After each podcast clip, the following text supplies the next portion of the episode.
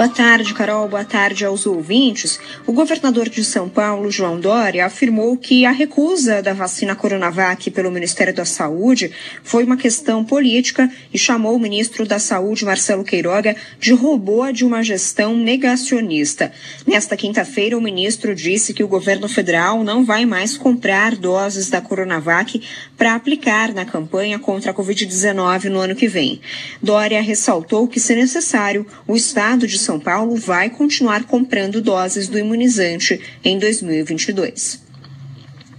Portanto, não há nenhuma razão para estigmatizar a Coronavac, exceto a razão política.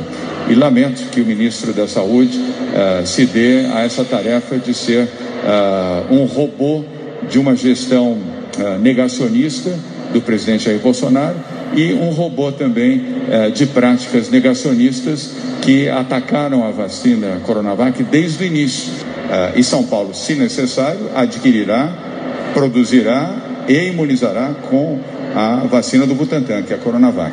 Como, aliás, já fizemos a venda de 4 milhões de doses da vacina para outros estados brasileiros.